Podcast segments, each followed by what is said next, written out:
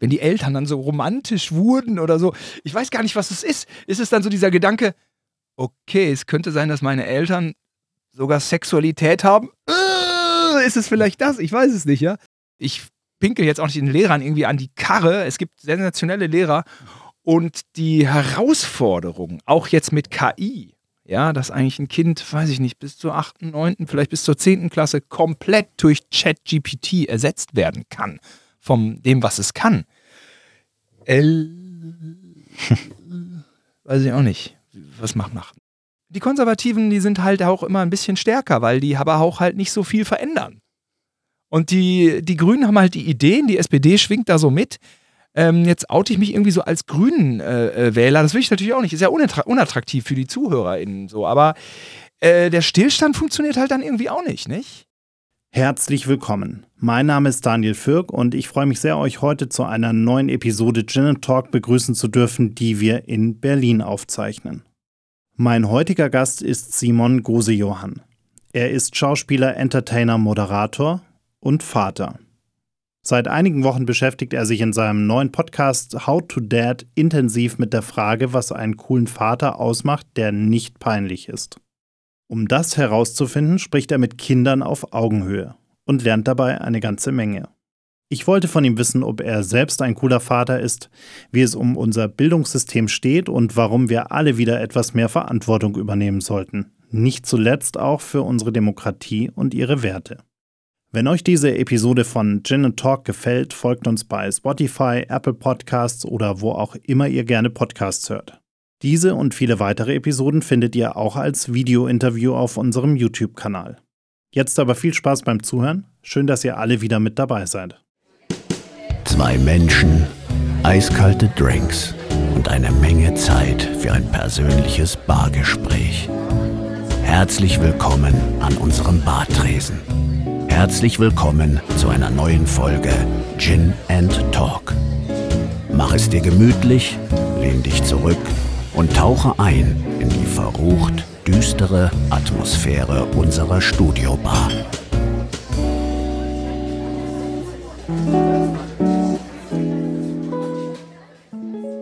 Lieber Simon, ich freue mich sehr, dass wir uns hier heute in Berlin treffen können um über ganz, ganz viele Dinge zu sprechen, über das Vatersein, über das Bildungssystem äh, und wie das alles zusammenhängt. Aber erstmal herzlich willkommen. Ja, danke schön, Daniel. Freue mich hier zu sein. Du bist jetzt seit März, glaube ich, wenn ich es richtig gesehen habe, auch unter die Podcaster gegangen mit ja. deinem eigenen Format ja. How to Dad. Und das Erste, was mir da in den Kopf geschossen ist, es gibt so viele Mama-Podcasts, es gibt so viele Themen rund um das Muttersein.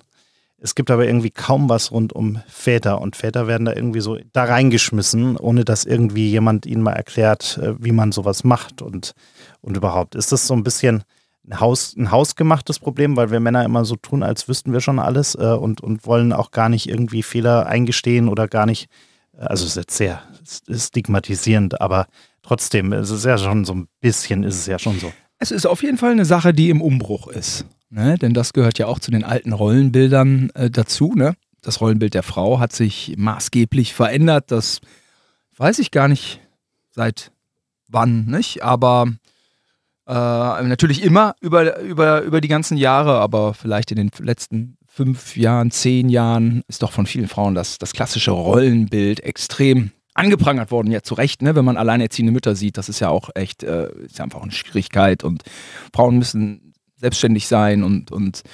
ähm, ja, und so ein paar Klischees gibt es aber dann immer noch, natürlich, klar, also ganz, ganz viele, nicht? Und äh, die Mutter ist ja dann doch auch irgendwie wichtiger für die Kinder. Der Vater kann dann in der und der Situation das Kind nicht richtig trösten. Das sind natürlich auch alles Klischees der Vater kann das Kind nicht stillen. Das, davon will ich auch gar nicht äh, äh, ab, ablenken, ja. Und äh, dass das Stillen eine ganz wichtige Wirkung hat für die Kinder, davon auch nicht. Aber, aber was soll ich jetzt hier Stillen propagieren, wenn es bei manchen nicht hinhaut? Macht auch wieder keinen richtigen Sinn, ne?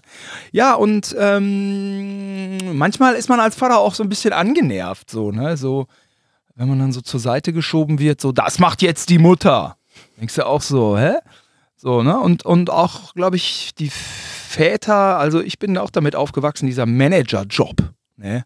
Ich, bin, oh, ich muss schon nach da und hier und dann am Wochenende die Kinder, aber eigentlich lass mal den Papa in Ruhe, der muss die Zeitung lesen.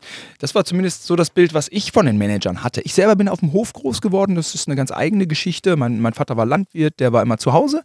Meine Mutter hat halbtags gearbeitet. Ich habe da nicht irgendwie unter irgendwas gelitten. Ganz im Gegenteil, ich hatte eine, eine schöne Kindheit. Aber ähm, ja, die El Väter wollen sich nicht mehr den Arsch abarbeiten die wollen schon auch sehen, wie ihre Kinder aufwachsen. Und das, das macht ja auch Sinn. Also, genau, mein Kleiner ist jetzt vier geworden vor, vor einer Woche und da passiert so viel. Und ja, es ist, ja, es ist vielleicht die schönste Zeit meines Lebens tatsächlich mit Familie. Also ich finde es voll, voll schön. Ich will es auch dann nicht immer zu schön darstellen, weil manche haben keine Familie und die sind auch glücklich und so. Ich will es jetzt nicht zu sehr so, aber find's, find's toll, äh, das, das zu sehen und, und das Miteinander und ähm, muss aber auch zu Hause nicht unbedingt was einfordern. Also da bin ich eigentlich gar nicht so der, der krasse Typ, der dann zu meiner Freundin sagt, so, so jetzt mache ich das aber oder du darfst nicht stillen, ich will auch mal Baby, Babymilch verabreichen oder so einen Käse mache ich alles nicht. Und ja, Daniel, ich komme immer vom Thema ab. Ich bin da so ein bisschen ähm, gaga im Kopf, äh, liebe äh, ZuhörerInnen. Sorry jetzt schon mal an dieser Stelle. Mein Podcast How to Dad der hat ja einen ganz anderen Schwerpunkt. Ich unterhalte mich einfach mit Kindern, weil ich mich vorbereiten möchte, weil ich kein peinlicher Vater werden möchte. Und ah, jetzt habe ich wahrscheinlich auch vorgegriffen. Ja, alles gut. Du hast gesagt, äh, dein Kind ist jetzt vier. Das heißt, äh, es, bist du schon peinlich? Also beim nee, Kindergarten ich, bringen zum genau. Beispiel genau. oder so? Status quo bin ich natürlich sehr peinlich im Fernsehen oder online, äh, wo auch immer ich auftauche. Es ist oft ein bisschen äh, peinlich. Das ist so mein Humor vielleicht, nicht? Also vielleicht eher bei Instagram gerade oder TikTok. Aber ähm, nee, ich werde nicht wirklich in Frage gestellt. Ich bin der Vater und was ich mache, ist cool. Und ähm, ich kann damit sehr wenig punkten, aber darauf will ich mich nicht verlassen für die Zukunft. Da muss ich ein bisschen gucken. Äh, ich will mich vorbereiten, ja. Und ähm, ja, dazu interviewe ich Kinder und höre mal, was so geht. Ja, was finden die eigentlich cool, was finden die uncool und häufig kommt dann die Frage, ja, wie, was muss man denn jetzt machen, um cooler Papa zu sein? Und das ist halt ein bisschen die Schwierigkeit in unserer, in, in unserer Welt. Auf manche Fragen gibt es nicht unbedingt eine Antwort, die sich in einem Satz formulieren äh, lässt. Da scheitern manche dran, dann äh, kommen die auf, auf irre Gedanken, auf Verschwörungstheorien und auch die Frage, wie man cooler Vater wird, lässt sich leider nicht in einem Satz beantworten. Schade, also ich brauche vielleicht noch 100 Podcasts, so wie du hier bei Gin in Talk. Vielleicht kriege ich es doch hin in einem Satz. Also vielleicht ist es einfach das Zuhören, ja, das Miteinander, die Empathie, äh, die Aufmerksamkeit, die nicht, nicht fehlen darf. Also ich habe so das Gefühl, dass viele Väter ja dann auch ein Stück weit peinlich werden, wenn sie äh, einfach selbst mit der Situation überfordert sind und wenn sie irgendwie äh, das Kind dann auch diese Überforderung irgendwie spüren lassen, weil sie dann eben vielleicht nicht mehr richtig zuhören. Also das ist ja nicht nur situationsbedingt, dieses Peinlichsein, sondern das baut sich ja, glaube ich, wahrscheinlich irgendwie auf, oder? Also es fängt wahrscheinlich damit an, dass der Vater irgendwie nie zuhört oder genervt ist und wie auch immer. Und dann natürlich auch in Situationen, wo er dann zum Beispiel das Kind zur Schule bringt oder äh, zu den Freunden bringt und da dann auf einmal auf die Freunde des, eigenes kind, des eigenen Kindes trifft, dass da dann diese Peinlichkeit so wahrgenommen wird, weil auch irgendwie diese Beziehung dann zu dem Vater am Ende oder auch zu der Mutter vielleicht irgendwie nicht stimmt. Genau, und damit können wir an dieser Stelle schon abschließen. Das ist genau der Punkt, was du sagst. Ähm, ja, so wie man in den Wald herruft, so schallt es wieder heraus. Ja, man muss äh, am meisten vielleicht an sich selber arbeiten. Und wenn man unter Druck ist, und das sind wir alle mal, und ich bin natürlich, natürlich wird man mal laut, also manche werden es vielleicht nicht, ey, den gratuliere ich, ja. Aber wenn man normaler Mensch ist, dann hat man manchmal diese Emotionen und dann man ist auch mal unfair. Das kriegt, kriegt man sofort den Spiegel vorgehalten. Da fängt das Kind plötzlich an, dummes Zeug rumzuschreien, wo man denkt, wieso schreit das Kind dummes Zeug rum? Ah, weil ich gerade selber dummes Zeug herumgeschrien habe. Und da muss man sich irgendwie echt im Blick behalten. Äh, gar nicht so leicht. Ähm, gelingt nicht immer. Ähm, aber ja, damit würde man sich, also damit geraten zumindest auch Risse in das Fundament der, der Beziehung, überhaupt keine Frage. Ähm, darüber hinaus sind irgendwie manchmal Eltern auch peinlich. Das liegt irgendwie in der Natur der Sache. Ich weiß nicht so genau. Also ich nenne immer gerne das Beispiel, wenn Eltern tanzen. Das finden einfach, wenn man selber denkt wenn die Eltern dann so romantisch wurden oder so, ich weiß gar nicht, was es ist. Ist es dann so dieser Gedanke, okay, es könnte sein, dass meine Eltern sogar Sexualität haben? Äh, ist es vielleicht das? Ich weiß es nicht, ja. Oder so manche Hobbys oder alles, was man natürlich auch so übertrieben macht. Aber am Ende des Tages, wir können und wollen nicht alles, äh, alle durchschnittliche, angepasste Menschen werden. Das geht so nicht. Und dann ist es so ein bisschen auch ein Talk-Format, ne? Aber es ist irgendwie so, es fing so an, weil ich das auch spannend finde, den Kindern einfach zuzuhören. Was ist da los? Und äh, mittlerweile sind so viele Kinder und jetzt habe ich auch einfach so das Gefühl, wenn ich so in meinen Insta-Feed reingucke, ja, ich gebe Kindern eine Stimme. So, die sagen jetzt mal, wie sie meinen. Und, ähm, und das da bin ich ein bisschen stolz drauf, sage ich mal, dass das Format, glaube ich, das schafft es.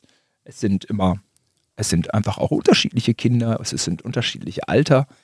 Äh, die kleinste war, glaube ich, sieben, Clara war sieben und ähm, äh, ich hoffe es in den meisten Episoden äh, unterhaltsam gestaltet zu haben. Das weiß ich nicht. Ne? Manchmal quatscht man auch, vielleicht eine drei Sachen wiederholen sich. Ja, klar, der Papa muss anklopfen, der muss Respekt haben, der muss das besprechen. Aber äh, trotzdem hat man es natürlich auch mit kleinen IndividualistenInnen, äh, I don't know, zu tun. Und das ist dann jedes Mal wieder beim Gespräch so, dass man denkt, aha, okay, das äh, finde ich toll. Ein Thema, mit dem du dich ja dann auch in äh, nicht allzu ferner Zukunft beschäftigen werden musst, ist ja nicht nur die, die äh, Kindergartenauswahl, sondern auch die Frage, äh, in was für eine Schule packe ich denn mein Kind eigentlich? Und äh, ich weiß, dass du dich mit dem Thema ja gerade in den letzten Wochen auch durchaus immer wieder äh, äh, zu Wort gemeldet hast und, und dich so ein bisschen intensiver mit dem Bildungssystem beschäftigt hast. Ähm, Hast du da ein bisschen Angst vor dem Thema? Also im Sinne von äh, eine Entscheidung zu treffen, auch für das eigene Kind? Ja, es ist sehr umfangreich. genau, mit der Schulexpertin hatte ich mal einmal auch äh, gesprochen oder ich war mit ihr bei ProSieben bei äh, Zoll, Zerwakis und Oppendürfel. Ja, wo fängt man an? Also in der Großstadt kommt man nicht auf die Schule, auf die man unbedingt will. Also jetzt wohnen wir da so in Mitte, aber an Kreuzberg ran. Also ich, ich weiß gar nicht, ich glaube, die Schule ist in Mitte, die gerade gebaut wird. Da wird eine ge gebaut. Ich könnte mir vorstellen, dass es okay ist. Dann natürlich die Sache mit der Partnerin, ne, die schon auch sagt, ich bin mit dem alten Schulsystem nicht so richtig gut klargekommen. Montessori ist interessant, dies ist interessant. Ja, ist es irgendwie, ist es die Qual der Wahl oder nein, ist es, ist es die Freiheit? Ja, und dann ist natürlich auch ein bisschen man will auch, ist auch die Frage, was ist, wenn man mal umziehen muss? Was, was ist denn dann? Also, oh, ja, ich weiß es auch nicht. Und dieser Lehrermangel ist ja extrem in, in Berlin, nicht? Und das ist ja auch irgendwie das A und O. Also, es ist so voller Fragezeichen.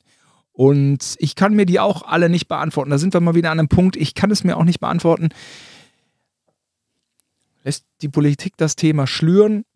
Ich vermute ja, ich, ich weiß es nicht, ähm, aber wir haben ja überall auch Personalmangel. Ich, ich, sind komische Zeiten. Daniel, hast du die Antwort auf diese Frage? Du hast ja schließlich einen eigenen Podcast. Da kann man auch mal ah, auch fragen, irgendwie, du musst es doch wissen. ja, es ist, äh, ist eine schwierige Frage. Also ich hätte, glaube ich, in der, wenn ich in der Situation wäre, hätte ich auch keine gute Antwort. Einfach aus dem Grund heraus, dass ich schon mal ein grundsätzliches Problem damit habe, was auch vielleicht in meiner eigenen Historie zusammenhängt, schon mal ein grundsätzliches Problem damit habe, mit dieser Einstellung, mein Kind muss unbedingt auf jeden Fall Abitur machen und auf jeden Fall aufs Gymnasium gehen und auf jeden Fall ein Studium machen, weil sonst wird aus dem ja nichts und sonst klappt das ja auch mit dem Geldverdienen später nicht. Kann man schon mal über Bord werfen. Völliger Quatsch eigentlich. Ich habe ja. Ich habe in einer der letzten Episoden, ich glaube sogar mit äh, Stefanie zu Gutenberg, habe ich äh, gesagt, weil wir vorhin über sie sprachen. Mein Kind ähm, muss einfach reich geboren werden. Und dann haben wir es schon. Auch, auch, eine Lösung. Das sagt Stefanie Gutenberg. Na, alles Nein, gut. Ich, nee, ich hatte gesagt, ähm, wenn ich nochmal irgendwie alles über Bord werfen würde und mir so die aktuelle Situation anschaue und nochmal so, so, keine Ahnung, vielleicht dann eher nicht ins Gymnasium mit viel Druck bei mir damals, sondern eher gesagt hätte, Realschule ist auch okay oder Mittelschule, nee, wie sagt man heute? Mittelschule, glaube ich, oder? Äh, Ernsthaft? Realschule ist schon weg aus dem Ja, sagt man, glaube ich, nicht mehr. Gibt es einen neuen Begriff. Ach, Aber egal. Aber ähm, Alter, wir sind doch reale Typen. Ja. So reale, also wir wollen doch unsere Kinder auf eine Real, auf, auf, auf eine Realness-Schule. Ja. Genau. Aber, okay. aber ich glaube, ich, ich würde tatsächlich eine Ausbildung machen und irgendwie sowas wie Schreiner werden oder so.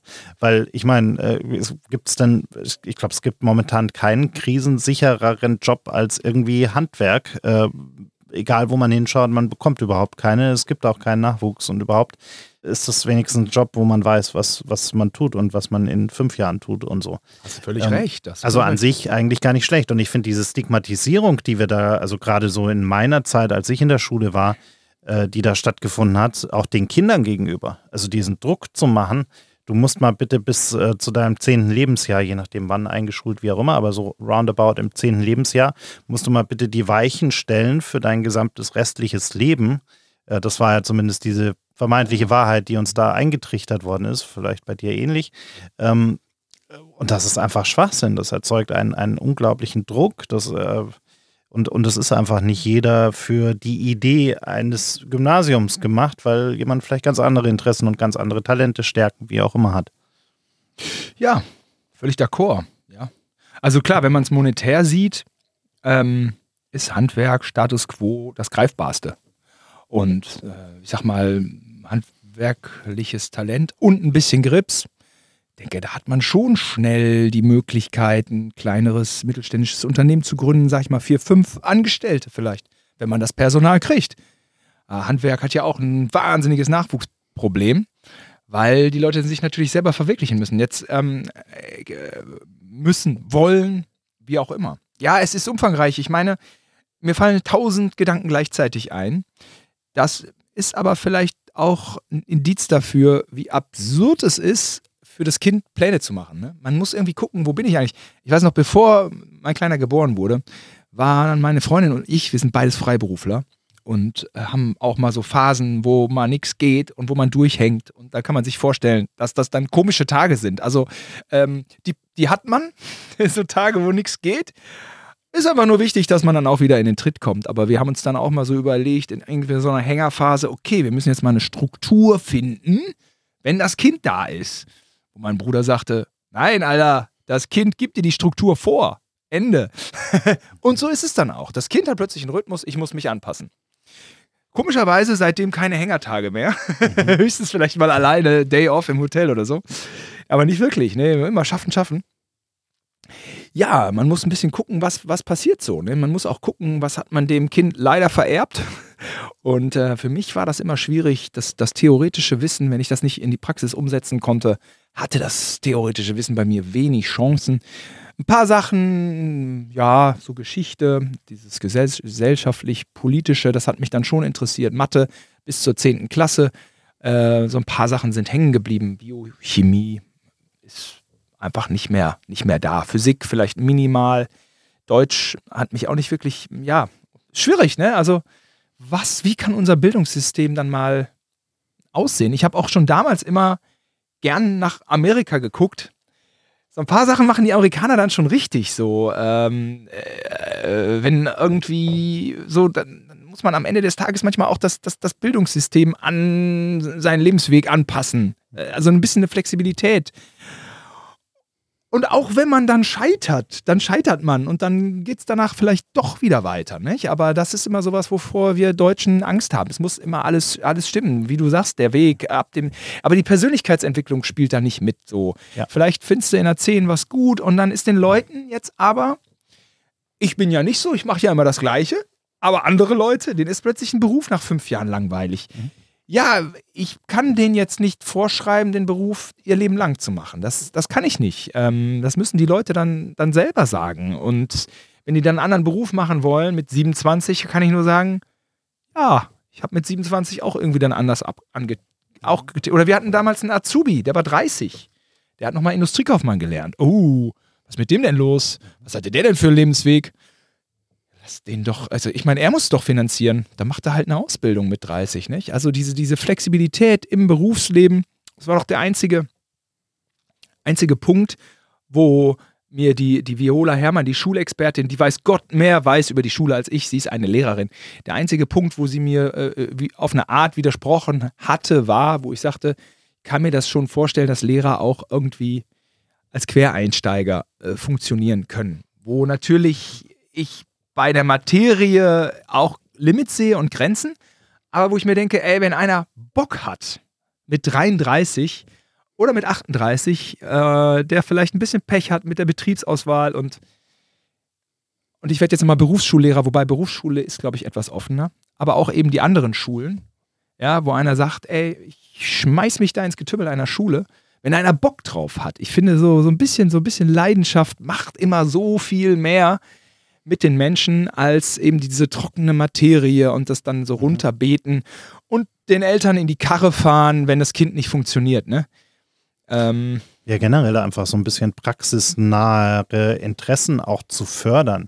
Weil in der Schule ist ja alles wahnsinnig theoretisch und äh, so sehr ich die, die allermeisten Lehrkräfte schätze, aber auch die haben ja keine andere Praxiserfahrung außerhalb ihres Lehrbetriebs sozusagen. Also die haben äh, irgendwann mal äh, Lehramt studiert äh, in dem jeweiligen Fach und haben da natürlich auch das, das Wissen, aber die sind ja jetzt nicht so, dass sie 20 Jahre in der Regel, also Ausnahmen bestätigen die Regel, aber ähm, es sind ja nicht Leute, die auf einmal aus der Wirtschaft kommen, die vielleicht davor mal irgendwie was auch immer waren und aus ihrer Praxiserfahrung auch mal berichten können. Wir müssten den Leuten ja mal, also den Kindern vor allem, da auch echte Erfahrungen bieten, um überhaupt herauszufinden, was sie überhaupt machen möchten. Äh, weil sonst ist ja, also Sachen auswendig lernen, davon finde ich ja nicht raus, ob mir das jetzt Spaß macht oder nicht. Oder ob das ein Berufsthemenfeld, weil Berufsfeld kann man ja sowieso nicht sagen. Also wenn ich in Chemie gut bin, werde ich ja in der Regel nicht Chemiker, sondern dann äh, mache ich vielleicht irgendwas in dem Bereich. Da gibt es aber fünf Milliarden Berufsbilder. Ähm, und jetzt sprichst du ja, wie wir vorhin gesagt haben, ganz viel mit, mit Kindern, auch in verschiedenen Altersgruppen. Wie, wie wie siehst du das denn oder wie äh, bekommst du das dann von diesen Kids mit? Äh, haben die überhaupt noch Zeit für irgendwelche Hobbys, für irgendwelche Aktivitäten au äh, außerhalb der Schule, um da sich auch so ein bisschen ausprobieren zu können, um mal zu gucken, ähm, was macht mir denn eigentlich wirklich Spaß? Doch, das haben die schon. Also da kann ich jetzt nicht so sagen, dass die komplett dominiert werden von dem Schulalltag. Also sie äh, genau, hatten alles so, so Sachen nebenher, viel Sport und, und natürlich auch viel ja, digitale Medien und so. Und ähm, das geht eigentlich ganz gut. Ähm, und, und, und, da wird auch entsprechend die, ja, das, das, die individuelle Entwicklung des Kindes wird vorangetrieben von den Eltern. Ähm, wir werden jetzt auch diverser. Wir gucken mal, wollen halt alle Milieus abdecken. Äh, aber auch da, also genau, es gibt quer durch alle Bereiche, äh, gibt es auf jeden Fall gut funktionierende Modelle, denke ich, wie man, äh, wie man die Kinder fördert. Aber ja, Daniel, was mir gerade noch durch den Kopf ging, es ist halt einfach komplex. Ich, wäre ich jetzt Entscheidungsträger, der urteilen müsste über die Schule. Und das, ja, manchmal fühlen sich dann so Leute, äh, irgendwelche Lehrer oder so, was redet der Gosion, denn der hat doch von nichts eine Ahnung. So, ne? Also erstmal, jeder darf seine Meinung äußern. Äh, und ich pinkel jetzt auch nicht den Lehrern irgendwie an die Karre. Es gibt sensationelle Lehrer und die Herausforderung, auch jetzt mit KI, ja, dass eigentlich ein Kind, weiß ich nicht, bis zur 8., 9., vielleicht bis zur 10. Klasse komplett durch ChatGPT ersetzt werden kann, von dem, was es kann. L weiß ich auch nicht, was macht macht. Ne? Und dann die, äh, man, hat man es mit Menschen zu tun und, und, und was, was machen die, was wollen die. Aber jedenfalls, jetzt bin ich ein bisschen durcheinander gekommen, aber das, ähm, man sollte auch nichts verteufeln, ey. auch nicht TikTok. Keine Ahnung, er macht es zum Thema, äh, wenn irgendwas extrem verteufelt wird in einem Unterricht, dann sollte der Lehrer sagen, so, und das wird jetzt Materie im Unterricht. Ja. Auch wenn irgendein Gangster-Rapper ist, ja. Das kann ja sein, dass der Werte vertritt, die nicht klar gehen. Ja, dann zum Thema machen, aus den und den Gründen. Weil die ganze Popkultur der Kinder, ich, ich, manchmal, mir geht es ja dann auch manchmal auf den Zeiger. In dem Moment, wo man sich damit beschäftigt, hat man wieder eine andere Perspektive. Ich weiß noch, wie ich mit meinem Kollegen rausgekommen bin aus Star Wars Episode 3, da wo Darth Vader ge, ge, ge, geboren, gekillt. Warte mal, 1, 2, 3, nee, der kommt ja dann doch, doch im Star Wars Episode 3. Nee, warte mal. 1, 2, Star Wars, er wird geboren. Darth Vader wird geboren, ne? Äh, steht aus den Lava-Dings da aus da. Äh? Ich bin auch totaler Star Wars-Nerd, merkst du schon, ne? ähm, ich wollte gerade sagen, jetzt haben wir uns in eine ganz schwierige ja, Situation reinmanövriert. Ja, genau. Nee, ich bin Trekkie, deswegen, sorry, ich, I don't know. Da meinte er, es war, ich, wann kam der Film raus? Vielleicht 2006, 2008, 2005? Das weiß ich nämlich, da war ich auf der Premiere und habe damals mit George Lucas ein Interview gemacht. Ge was? George Lucas? Ja. Krass. Du? 2005? 2005. Du bist doch voll der junge Kerl. Was war da los? Ja, das war der Moment, wo ich so ein bisschen aus der Schule ausgebrochen bin und einfach so ein Online-Portal aufgebaut habe. Geil! Aber das ist jetzt eine längere Geschichte. Aber deshalb kann ich dir den Termin ziemlich genau sagen. 2005. Ich war so In Berlin. Ich war so schlecht Potsdamer in Platz. der Schule. Ach krass. Da war George Lucas? Mhm. Ich war so schlecht in Englisch in der Schule. Ich habe mein Abitur mit 5 Minus gemacht. Dann war ich bei Viva, dann haben die gesagt, ja, mach einfach Interviews auf Englisch. Keiner hat dann irgendwie mehr noch geguckt. Und dann habe ich erst Englisch gelernt quasi. Total bescheuert. Ja, also es ist ja. manchmal, die, die Wege sind verrückt. Ähm, mein Kollege meinte, es ist doch ein Plädoyer auf die Demokratie. Warum nimmt man diesen Star Wars-Film nicht einfach mit in den Unterricht? Sehe ich auch so. Aber es gibt auch immer Lehrer, die am Puls der Zeit sind, LehrerInnen und sagen, so, das machen wir jetzt zum Thema oder was so. Und, und das finde ich immer geil, dass man immer dann äh, den Bezug zur Realität, äh, nicht zur Realität, aber zu, zu, zum Umfeld, zum, zu Popkultur, zu, zur greifbaren Medienkultur irgendwie einnimmt. So, jetzt habe ich nicht auf deine Frage geantwortet, Daniel. Alles gut. Ich, ich fand das ganz spannend. Wir hatten letztes Jahr bei unserem, äh, unserem 48 Forward Festival, das wir einmal im Jahr in München machen, hatten wir eine äh, große Panel-Diskussion zum Thema Schule und, und Bildung und wir haben gesagt, wir können ja nicht irgendwie das alles mit uns selber und mit uns Erwachsenen diskutieren, sondern wir haben uns noch ein paar Schulklassen eingeladen äh, und die ins Publikum gesetzt und mit in die Diskussion eingebunden. Also auch aktiv die Schüler, nicht nur die Lehrer, die dabei waren, sondern auch zu den Schülern hingegangen und Schülerinnen und haben denen Fragen gestellt, was die sich eigentlich so vorstellen. Was fehlt ihnen am Bildungssystem? Was finden sie gut, so wie es läuft? Muss man dazu sagen, das war eine, eine Schule, die jetzt nicht eine städtische Schule war, sondern die so ein paar innovative Ansätze ausprobiert hat. Aber trotzdem, es war ganz interessant. Und äh, die hatten zum Beispiel ein äh, Schulfach, das hieß Glück, Mhm, okay. äh, wo sie sich einfach mal mit der Frage beschäftigt haben, was ist eigentlich Glück? Finde ich, klingt im ersten Moment so ein bisschen esoterisch. Finde ich im zweiten Moment, aber auf den zweiten Blick super spannend, weil es ja auch so ein bisschen um die Frage geht. Jeder will immer glücklich sein, jeder will Glück, jeder will irgendwie äh, so die Idealvorstellung, aber mal die Frage zu stellen, was ist das überhaupt? Äh, und, und wie komme ich da hin und was bedeutet für mich ganz individuell Glück? Sich loszulösen von diesen ganzen Werten, von diesem, man braucht viel Geld, man braucht irgendwie äh, viel Einfluss, man braucht keine Ahnung was, äh, viel Reichweite. Ähm, sich davon mal loszulösen, von diesen Allgemeinplätzen und zu sagen, was ist eigentlich für mich ganz persönlich Glück, ähm, macht, glaube ich, absolut Sinn. Finde ich auch, finde ich auch gut. Ich glaube auch, dass man diese Thematik auch, auch ernst nimmt und ernst nehmen sollte. Also ich glaube auch, dass man in dem Moment, wo man äh, ein Tortendiagramm macht und pass auf, zum Glück gehören soziale Kontakte, zum so dies, das, dass das ein Leitfaden fürs Leben sein kann. Oder dass man, sag ich mal, in dem Sinne ähm, illusorische oder vielleicht sogar falsche Vorbilder entlarven kann. Und natürlich, dass man als, als dritte Option seine eigenen Bedürfnisse auch irgendwie versucht zu suchen, zu finden, macht total Sinn. Ist immer so eine Sache, die unterschreibe ich und dann ist immer die Frage, eigenes Fach. Ja, oder gibt es vielleicht eine Religionslehrerin, die sagt, und wir nehmen jetzt mal das äh, Thema Glück uns vor, die nächsten acht Wochen oder so. so Habe ich auch immer viel erlebt, so Exkurse.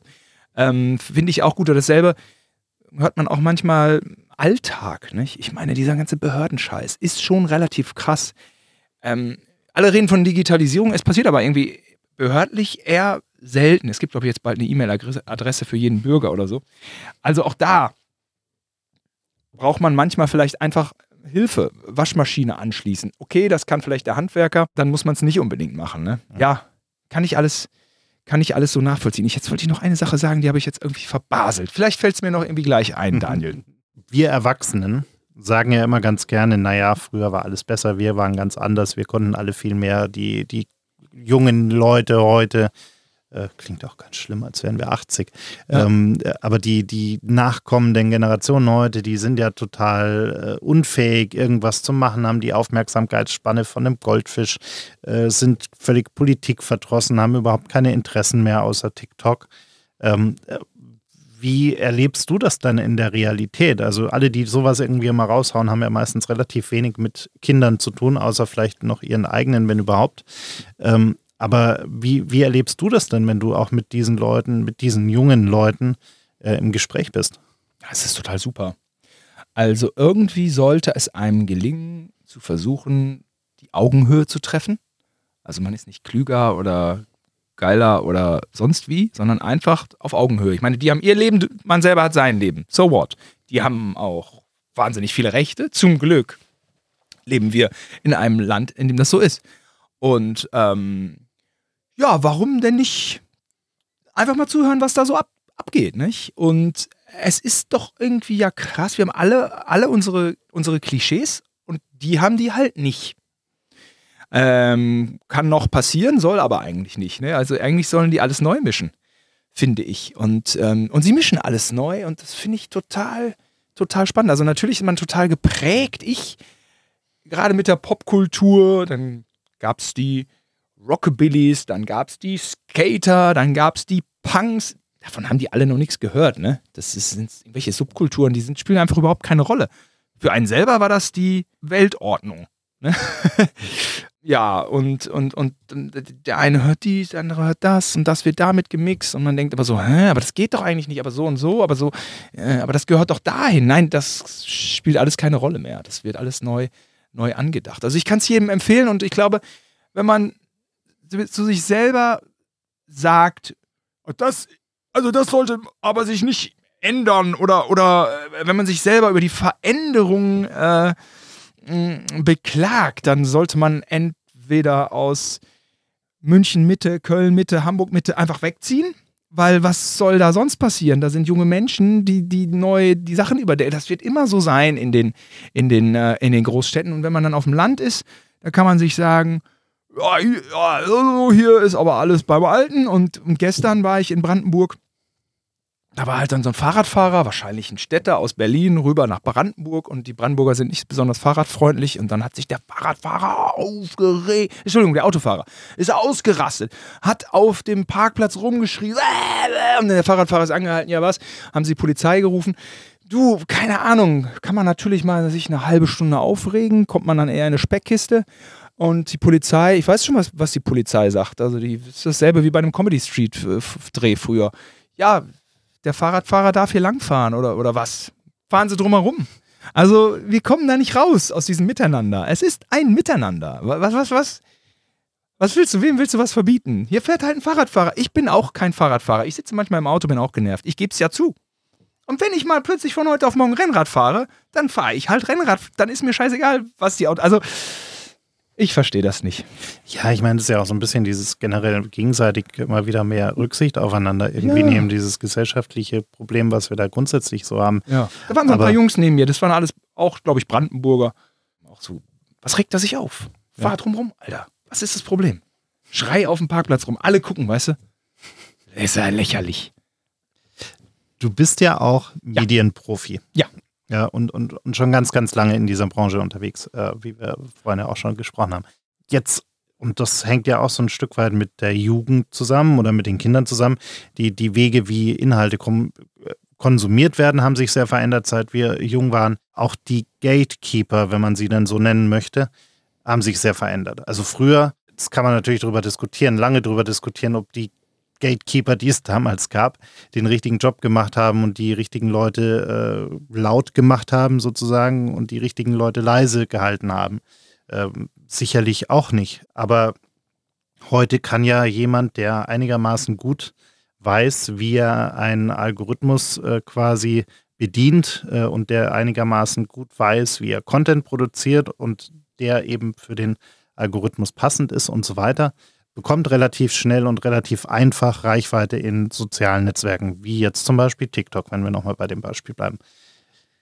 Wie siehst du das dann? Ähm, früher hatten wir ja so Filterfunktionen äh, quasi. Äh, also, Im ja. Sinne von Verlagen, im Sinne von Musiklabels, im Sinne von Fernsehsendern, mhm. die sich erstmal überlegt haben, können wir das machen, können wir das nicht machen, äh, passt es denn, erzählt der Mist oder erzählt er keinen Mist. Und wenn er einmal Mist erzählt hat, war er relativ schnell wieder weg, weil äh, quasi irgendwie der Aufschrei groß war und dann hat er die Plattform halt nicht mehr bekommen. Das waren alles redaktionelle Inhalte in dem Sinne. Ne? Genau. Ob da jetzt alles richtig gemacht wurde oder nicht, also wie auch immer, sicherlich nicht. Aber es gab zumindest, äh, ja, es gab Wege, wie man zumindest filtern konnte. Mhm. Äh, heute kann jeder, der, wie gesagt, der es irgendwie bedienen kann und der sich auskennt, äh, bekommt seine Reichweite und die wird ihm eigentlich auch nicht wieder weggenommen, wie man auch an einem Donald Trump sieht, wo sie ihm dann irgendwann final weggenommen worden ist.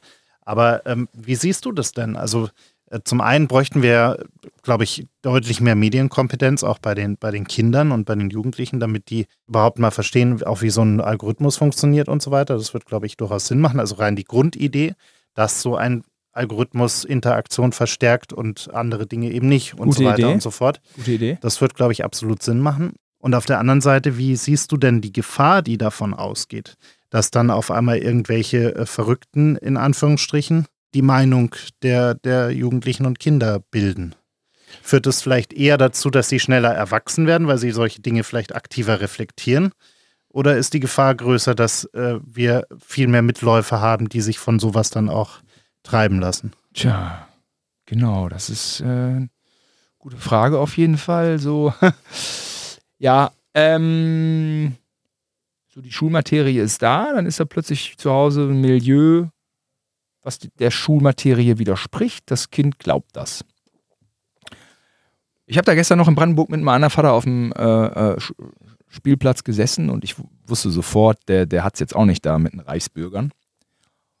Und der meint, Berliner lebt jetzt im Umland, der meint ja, er wundert sich auch. Er weiß ja nicht, wie es in Berlin ist, aber man ist doch oft damit konfrontiert mit Chemtrails und hast du nicht gesehen, nicht? Und wie sich die Leute von den klassischen Medien abwenden. Und äh, natürlich muss Schule auch da abstrahieren können und den äh, Kindern vermitteln, welche Werte da eigentlich gerade äh, repräsentiert werden. Das wird aber trotzdem daran nichts ändern, dass die Sachen falsch interpretiert werden, dass, dass man auf Verschwörungstheorien kommt, dass man auch sonst wie, nicht? Und man auch diese, finde ich immer ganz interessant, so online bei YouTube, da gab es auch hier den, der Hitler vom Rhein, ne? Auch eine Nazi-Größe früher, wo man auch dachte, was für ein, eine Hassfigur. So ein junger Kerl hat da die Hitlerreden geschwungen, ist mittlerweile aber raus aus der Nazi-Szene und klärt auf. Und ist jetzt auch, wie ich finde, eine ernstzunehmende Persönlichkeit, der man diesbezüglich gut anhören, zuhören kann und, und, und ist natürlich auch eine interessante Persönlichkeit, aber er hat natürlich auch diese Tendenz zum Extremen hin irgendwie, was man auch irgendwie denkt, Alter, wie, wie, was war denn da damals los mit ihm? Und er, aber er kann das super erklären und alles. Die Demokratie muss sich da irgendwie selber schützen und da gibt es dann auch viele Organe. Auch die AfD war kurz vor einem Parteiverbot. Ähm, das sind dann halt häufig Organe, die ich nicht auf dem Schirm habe. Das ist auch wie in Amerika dann, wo man auch Angst um Demokratie hatte, wo dann doch aber ein paar Leute auf dem Zettel sind, die dann doch noch was zu sagen haben. Selbe mit Brasilien, eigentlich auch Türkei. Türkei steht aber nicht gut da. Das muss man auch mal so sagen. Die ganzen jungen Menschen wollen alle abdampfen, wie auch immer. Ja, es ist halt ein bisschen schwierig mit Verboten, ne? Dann ist immer halt die Springerpresse schimpft dann, hier wird Meinungsfreiheit und Verbote. Das ist halt immer so, das ist auch immer so ein Wagnis, ne? Oder dass man halt auch immer Mehrheiten findet. Also diese ganze Fake-Scheiße. Also ich, ich komme von Höchstgen auf Stöckchen, Daniel, kannst du mir folgen? Also in Amerika ja, ja. gibt es ja Hassprediger, die die ganze Nazi-Scheiße runterleiern und aber selber de facto keine Nazis sind, sondern dann Radio-Ding bedienen. Einfach Meinungen verkaufen, aber das nicht in dem Sinne leben. Und das finde ich eigentlich echt drastisch. Mhm. äh, mein Geschäftsmodell ist, ich schade dem Staat, nicht? Mhm. Und viele von denen leben ja auch noch gut davon, muss leben man ja ehrlicherweise sagen. Ja. Weil sie irgendwelche Spendenaktionen starten, irgendwelche äh, Demos, Veranstaltungen, was auch immer organisieren und dadurch auch richtig Geld einnehmen. Übrigens ja. auch bei uns, wohlgemerkt. Ja. Also nicht nur, nicht nur in den USA. Ja, also auch, auch, was macht der Julian Reichelt da? Also, also wirklich, also was, was macht der da? Und was macht die Turn und Taxis da? Mhm. Also ich meine, als ich als Milliardärin da in so ein YouTube-Portal reinzu Dingsen und irgendwie zu sagen, da Deutschland verarmt. Ey, was, was nimm doch so, also du bist Milliardärin. Erzähl doch sowas jetzt nicht. Also, das ist also wirklich eine, also eine, also eine wirre Frau geworden. Ja. Und was macht er auch? Ich meine, er war doch wirklich mal Chefredakteur, also ja, klar, kontrovers, war auch kein Fan Äh, aber jetzt nur noch einfach Meinungsmache, um davon zu profitieren und, und, und alles wird so komplett verzerrt und so. Es kann doch nicht. Was ist mit dem los?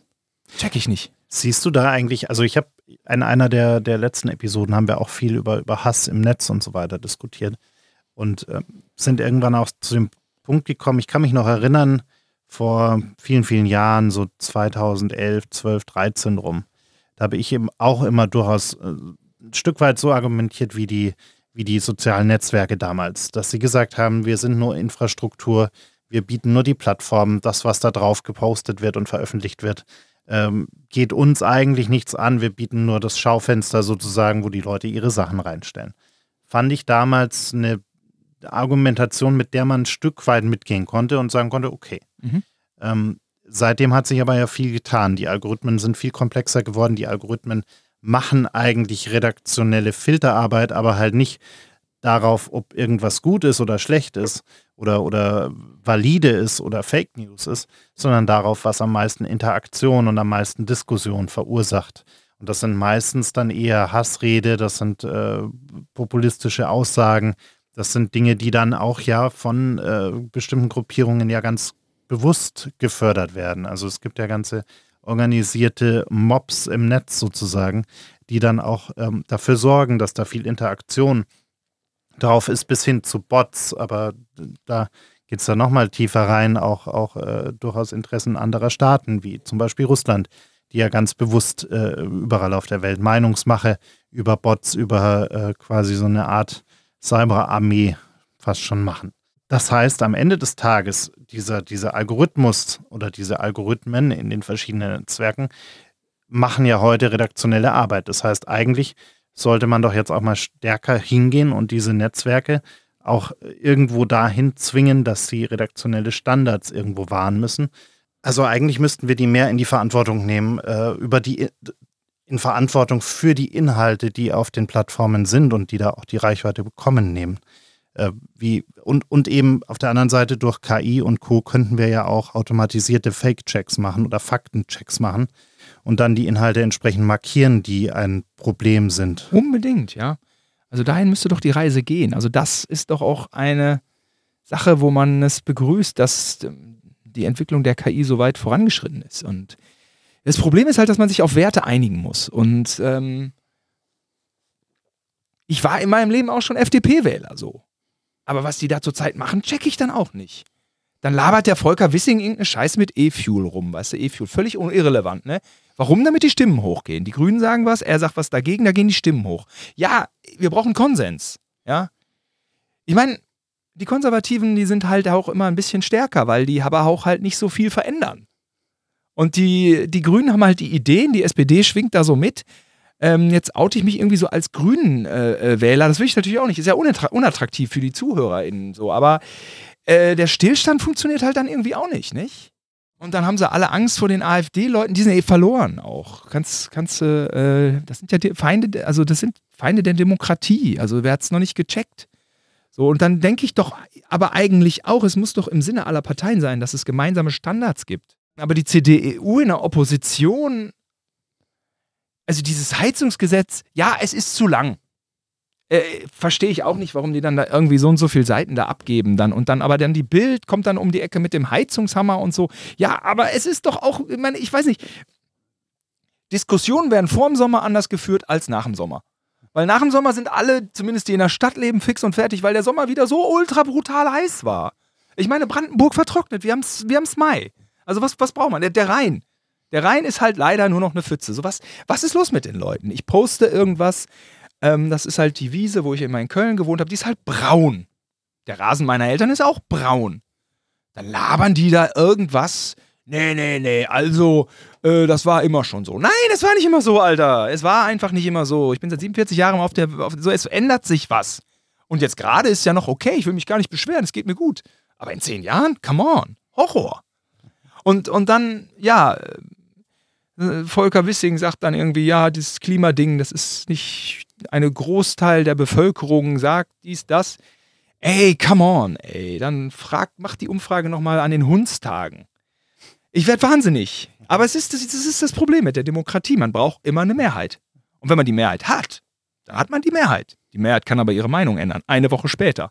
Es ist wirklich irre. Mhm. Aber unbedingt braucht man das und man braucht unbedingt diese Standards und man braucht ja, scheinbar, wenn man den ganzen großen Tech-Chefs äh, zuhört, äh, ganz dringend auch einfach ein Commitment zum Thema KI.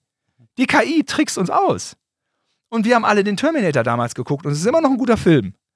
Aber verdammte Scheiße, wenn sich die KI miteinander verbindet, also schlauer als ich sind sie alle mal, ja? Und wenn sie, also, ähm, ich weiß es nicht. Mhm. Es ist bald mehr künstliche Intelligenz auf dieser Welt als, äh, als menschliche. Mhm. Und, und jetzt kann man natürlich irgendwie die KI ähm, hier, Klima, dies, das. Der KI ist das egal. Für uns, das ist unser Lebensraum. Deswegen müssen wir, müssen wir, müssen wir diese, diese ökologischen Sachen, das ist, weil wir, wir unseren Lebensraum zerstören. Die KI macht wieder, weiß ich nicht, was ist der, was, was wollen die? Was hat die KI für, für Absichten? Das wird man dann so sehen. Und wir müssen die KI beherrschen und da muss man ja irgendwie auch zusammenhalten. Man denkt immer so, wie wir hier sitzen, es gäbe äh, höhere geordnete Ziele, das muss doch jedem klar sein. Wäre ich CDU-Politiker oder FDP, ich verstehe auch die FDP nicht. Es gibt doch so viel Innovation im Zusammenhang mit CO2-neutraler Technik. Go for it. Also da kommen von, der, von, den, von den Grünen mehr wirtschaftliche Impulse als von der FDP. Was ist los mit euch? Das ist auch der Weg. Weil, weil, weil, weil die Katastrophe einfach, die ist da. Mhm. Punkt. Und die CDU checke ich auch nicht. Ich verstehe auch, ehrlich gesagt, das ist der einzige Punkt, wo ich die Rechten auch nicht verstehe. Heimat? Ja, Heimat. Eure Heimat geht den Bach runter. Ihr redet doch immer, ihr wollt doch immer eure Heimat schützen. Ja, fangt doch mal bei der, fangt doch mal bei der Wiese vor eurer Haustür an. Check ich die Rechten auch nicht. Dann landet das bei den Linken. Was haben denn die Linken mit Heimat zu tun? Mit Umwelt, okay, meinetwegen. Die Grünen, okay, die haben es sich auf die Flagge geschrieben. Naja, jetzt war voll der Rant hier. Ja, wunderbar. nee, ich, äh, ja, ich kann dir da, ich kann dir da in vielen Punkten nur zustimmen. Ähm, es ist, ich, ich glaube, was wir brauchen, vielleicht um so, so einen Appell zum Abschluss irgendwo äh, hinzubekommen, ich glaube, was wir brauchen, ist, ist, dass grundsätzlich mal jeder sich seiner eigenen Verantwortung wieder bewusst wird. Ja, genau, immer. Also auch der, ja. der demokratischen. Und da geht es ja. gar nicht darum, dass jetzt jeder vielleicht äh, zweimal weniger Auto fährt die Woche oder, oder, oder irgendwie sich nur noch vegan ernährt oder so, sondern es geht darum, dass wir unserer demokratischen Verantwortung gerecht werden und auch von der Politik einfordern, was zu tun ist, weil die großen Umweltsünder sind nicht wir in unserem individuellen Getue, sondern das ganz viel Wirtschaft, Industrie, äh, alles, was damit zusammenhängt. Und solange wir da nicht politische äh, Maßnahmen haben, die, die da wirklich fundamental eingreifen, und zwar auch nicht nur in Deutschland, sondern international, ähm, dann werden wir dieses Spiel verlieren, definitiv. Und das klappt aber nur, wenn wir wirklich einen gesellschaftlichen Ruck sozusagen haben, der einfach mal das auch einfordert von der Politik. Und dann geht es halt nicht nur darum, dass das Leben irgendwie für alle angenehmer wird und günstiger wird und wir unseren Wohlstand weiter und weiter und weiter hochtreiben, äh, weil sonst fällt uns das irgendwann mal ganz gewaltig auf die Füße. So ist es, so wird es sein. Ja, es, genau, die Apokalypse wird kommen. Mad Max 2 empfehle ich schon mal als Einstimmung. Ja, aber echt, genau. Also auch eigene Verantwortung, immer dieses, also du hast recht, die Politik muss natürlich auch irgendwie geschlossen da irgendwie handeln, irgendwie funktionieren, aber natürlich irgendwie mit dem, äh, weiß ich nicht, es gibt ja auch immer noch so viele, die mit dem Auto durch die Innenstadt fahren und 17, 20, 22 Liter verbrennen fossilen Brennstoff. Ja, komm, egal. Ich will jetzt keinen irgendwie ankreiden. Andere haben eine große Wohnung oder fliegen die ganze Zeit, weil sie es müssen. Oder Privatjet oder hast du nicht gesehen. Aber äh, man muss schon auch irgendwie versuchen, an sich zu arbeiten. Ich weiß ich nicht. Also ich finde ehrlich gesagt, wenn man ein Fleisch, ich bin ja hier hingekommen, ich habe Leberkäse gegessen. Ich bin kein vorbildlicher Mensch. Darum geht es nicht. Aber ich bin auch nicht so ignorant und sage, es interessiert mich nicht. Wenn ich, wenn ich mal irgendwie für mich eine Gelegenheit irgendwie sehe, dann finde ich Fleischersatz halt gut, so, dann habe ich ein bisschen mein Karma reduziert. Derjenige, der es nicht kann, kann vielleicht woanders mal irgendwie sagen, ja. Das und das spielt für mich keine Rolle. Ähm, aber so ein bisschen die Zeichen der Zeit auch echt versuchen mit umzusetzen. Es kann sich keiner freisprechen. Keiner ja. auf dem ganzen Planeten. Also. Ja. Ja, und dann haben wir noch China. Aber China haben wir dann auch das, noch. Das machen wir in der neuen Episode. Das machen wir in der neuen Staffel. aber in dem Sinn ja. Äh, und, und weil wir so oft AfD gesagt haben, 18 Prozent aktuell laut den letzten Umfragen. Also gut, Umfragen und Zuverlässigkeit und äh, tatsächlicher Wahltag, äh, alles unterschiedliche Dinge. Aber trotzdem, äh, das sollte uns eigentlich wie so ein Vorschlaghammer ins Gesicht donnern. Ja, das ist äh, auf der einen Seite schon, auf der anderen Sache. Also find, AfD links liegen lassen, finde ich auch. die rechte AfD links liegen lassen. Ja, also was kann man, ja, die CDU sagt, es liegt daran, die, die Bild schreibt, hier, weil die Ampel versagt. Ja, aber die Bild schürt ja auch immer Ängste. Ich weiß nicht, ich weiß nicht wie man auf die Idee kommt, da AfD, ne, keine Ahnung, 18 Prozent. Scheiße, ist das viel Horror. Ja. Einfach Horror. Ja. Ich danke dir. Gerne, Daniel. Wir trinken jetzt erstmal eine Tasse Baldrian-Tee. Dankeschön. Das war's leider schon. Die letzte Runde ist ausgetrunken, das Gespräch zu Ende. Vielen Dank fürs Zuhören. Bitte nimm Rücksicht auf die Nachbarn und sei leise, wenn du die Bar verlässt. Aber vergiss auf keinen Fall den Abonnieren-Button zu klicken.